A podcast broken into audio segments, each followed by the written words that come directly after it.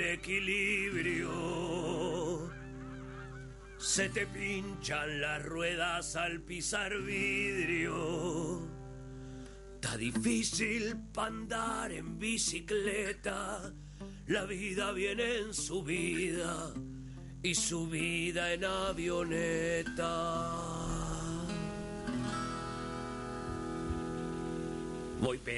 Y bueno, por cábala, me parece que todos los sábados esto de hacer bicicleteando este micro eh, es efectivo. Si, por lo menos por el lado del tiempo, los sábados soleados parece ser, parecen ser la constante, desde luego de una semana tenebrosa en materia de tiempo.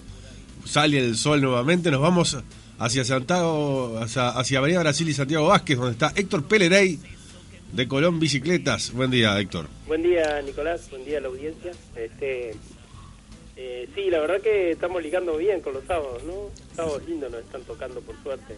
Máximo Aunque después de cuando estás en un sábado lindo te olvidas del sábado feo, ¿no? que también los hay, pero bueno. Sí, otoño es lo que tiene. Disfrutemos lo que lo que tenemos. Tenemos en la página de, le decimos a la gente, la página de Facebook del, del micro, se llama Bicicleteando. Tiene que ver, bueno, transitó por varias etapas, este, en alguna radio comercial, después aquí en Corsaria. Ahora vamos a darle esta continuidad los sábados de mañana y la gente ha, este, ha respondido, ¿no? En función de, que la página de Bicicleteando, por suerte, se ha llenado de, de amigos nuevos, así que los saludamos a todos. Estábamos, este, la teníamos ahí medio testimonialmente la página sin, sin actualizar la información. Uno actualiza la información, pone otra portada y se de 60 pasamos a 215 eh, en, en una semana. Así que me parece muy interesante. Tenemos Los felicito. En cualquier momento hasta vendemos publicidad, Nicolás. y va- vamos, eso es, es secundario. Por ahora, en cualquier momento hasta facturamos, Nicolás. cuando cuando este para sostenerlo veremos qué, qué sucede, ¿no? Pero bueno, por ahora yo creo que el mínimo este posible, que es esto, no depende de nadie, más que de nuestra voluntad. Que vos te tomes un tiempo en, en- en el, en el local para para hablar con nosotros y yo en la radio para abrir el micrófono 15 minutos, no no depende de ningún factor capitalista por ahora. No sabemos. Cuando no, que- no me hagas empezar a analizar dónde compraste ese micrófono. Ah, lo que vale, lo que vale el teléfono y lo que vale esto y lo que vale Pero tiempo. ta, no, no vamos a entrar profundamente. Y el Vamos a cli- lo llano que que El cliente que está entrando a la bicicletería y te ve hablando por teléfono y te perdés de vender la bicicleta de. Sí, me pierdo los mil dólares de la, de la jornada. la más cara de todas. Bueno, tenemos algunas este, preguntas acá eh, por mensaje. Me manda una. eh, me pregunta sobre la ecobici de Uruguay. Dice: ¿La ecobici se puede considerar una bicicleta? ¿Es una moto? ¿Qué piensa Héctor? Eh, ahora me confundo, no sé qué es Ecobici para esa persona que pregunta. Hay una. Eco es una marca, es una marca de bicicleta, o sea, el conocimiento que yo tengo de la, de la Ecobici, ¿no? Capaz que están preguntando. Eh, Por la bici eléctrica. términos. Ecobici es una bicicleta dinamarquesa, por- no sé cómo se dice, din- dinamarquinia, Mm. dinamarquesiana. Es una bicicleta que se hace en Dinamarca, danesa, que la, eh, se está fabricando eh, hace poco dentro de Uruguay. Se llama Eco, E-C de casa o Eco porque es ecológica, o sea, es una bicicleta que, que se hace con material reciclado. O sea, se produce todos los componentes, que, son- son los componentes, cuadro, llanta, eh, manillar, caños de asiento, eh, todos los componentes que, que son de aluminio se hacen con material reciclado, se recicla el aluminio eh, que ya estuvo usado en otra cosa, no se usa material nuevo, digamos, para producir la bicicleta y se pinta con pintura ecológica, se pinta con pintura al agua y tiene algunas características eh, ecológicas la bicicleta. Es una bicicleta muy cara de, comprar, pero es una bicicleta, eh, digamos que está en- pensada cada parte de- con la que está compuesta, eh, que, es, que es producida, o sea, se produce de forma ecológica. Eh, es interesante porque es una bicicleta que no tiene no tiene historia de bicicleta, ni siquiera el dueño, ni siquiera el fabricante, el danés que la hace, es una persona que se dedica al, al mar, o se dedicaba al mar, digo, tenía barcos y ese tipo de cosas, y tengo entendido que, que, que le pasó algo muy muy doloroso a la familia, perdió un familiar y, y tomó la decisión de, de- de empezar a fabricar bicicletas. Y esa es la bicicleta eco. Después tenemos la bicicleta eléctrica, que, que, que puede ser que, que, es a lo que se refieran. Sí, por el Ah, tema ah. de si es una moto, me suena más a que nos estaban preguntando sobre eso, ¿no? Eh, hoy tecnología ha avanzado muchísimo en cuanto a, en cuanto a, motores eléctricos.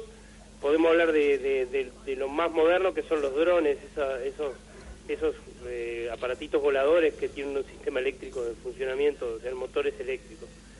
Esos motores eléctricos con los que se hacen los drones, o sea, con el sistema, es un sistema que se llama Bruce, no sé, tiene un nombre medio raro, y lo que hace es convertir la energía en movimiento no de la forma tradicional, está, no importa, es medio complejo, pero son motores que no que no se gastan, no precisan mantenimiento, o sea, duran muchísimo tiempo funcionando eh, de forma óptima.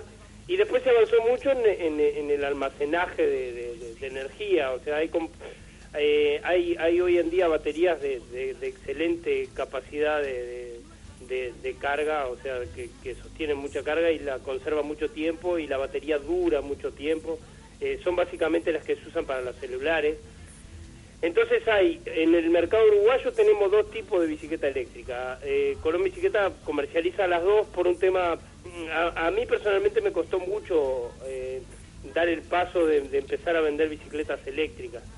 La bicicleta eléctrica es un vehículo espectacular en el, en el, mundo, o sea, en Estados Unidos, en Europa, en, Israel, que es un lugar que tiene problemas con, con con, el combustible y cosas así, usan mucho la bicicleta eléctrica.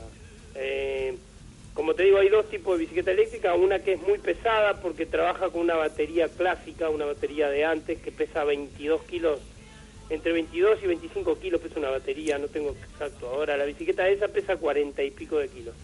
Esa bicicleta vale al mercado, o sea, al público le sale 750 dólares. Esa bicicleta que es muy pesada como bicicleta, pero funciona muy bien con la parte eléctrica. O sea, y si necesitas usarla como bicicleta, podría responder y podría funcionar. Y después tenemos la bicicleta que es la de primer nivel, digamos la que hoy en día se usa y se consume en los países más, más ricos. Es una bicicleta, eh, bicicleta, o sea, vos salís a andar en bicicleta y llevas una batería que pesa entre 3 y 5 kilos, según el modelo de bicicleta. O sea, una bicicleta digamos que una batería pesa 4 kilos y la bicicleta pesa 13, entonces vos estás con una bicicleta que pesa 17, 18 kilos, que es lo que pesa una bicicleta de montaña común, digamos, pero con un equipamiento de alta gama, o sea, tiene frenos de excelente nivel, tiene... Esa bicicleta, te puedo decir que es espectacular porque nosotros tenemos acá y es, es fabulosa y funciona es muy eficiente y, y te suma 30 kilómetros a lo que vos andes en bicicleta con la carga de la batería. La otra, que es la batería grandota, la pesada, esa tiene una autonomía de unos 50 kilómetros.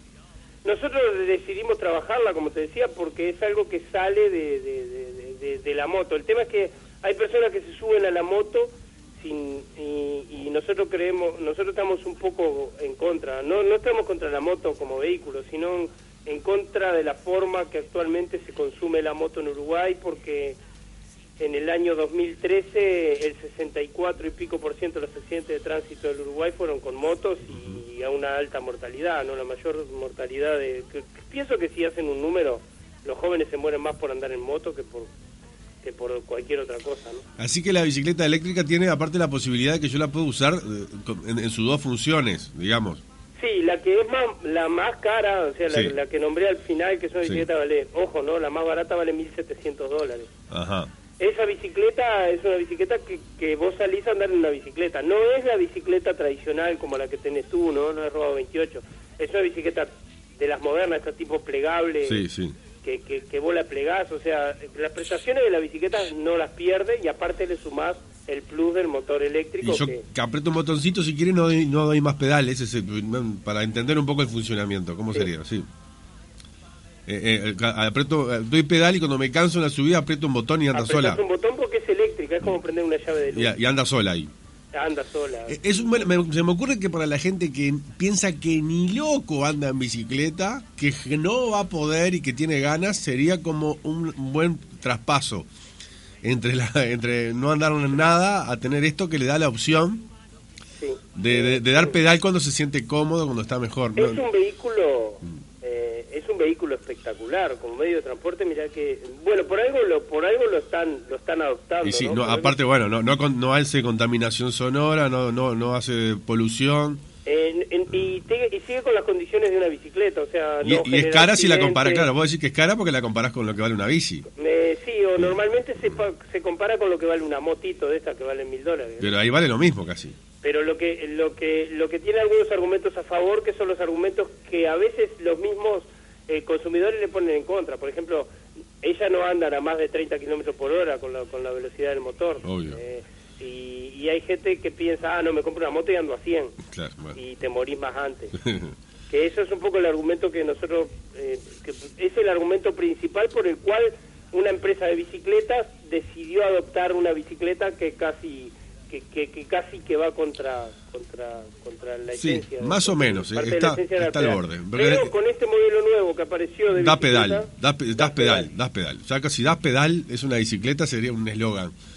sí, Bueno, pedal, eh. tenemos cinco minutos para hablar de la actividad a la cual participaste, que estaría muy bueno que nos contaras. Oh, sí, es verdad que teníamos poco tiempo, perdón. Mm. Eh, bueno, en, en la semana esta participamos en una en la primera conferencia de movilidad inteligente. De-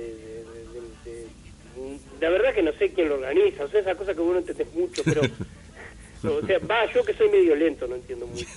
Este, no sé quién lo organizó, lo organizó algo que se llama De Cerca, es como, no sé, es como un nombre de, no sé, bueno, no importa, no viene al caso. Viene, lo que viene al caso es lo interesante. Estuvimos Sí. con el, eh, el primer expositor, digamos, fue fue Campal, que es el, el director de movilidad en la Intendencia, que habló mucho.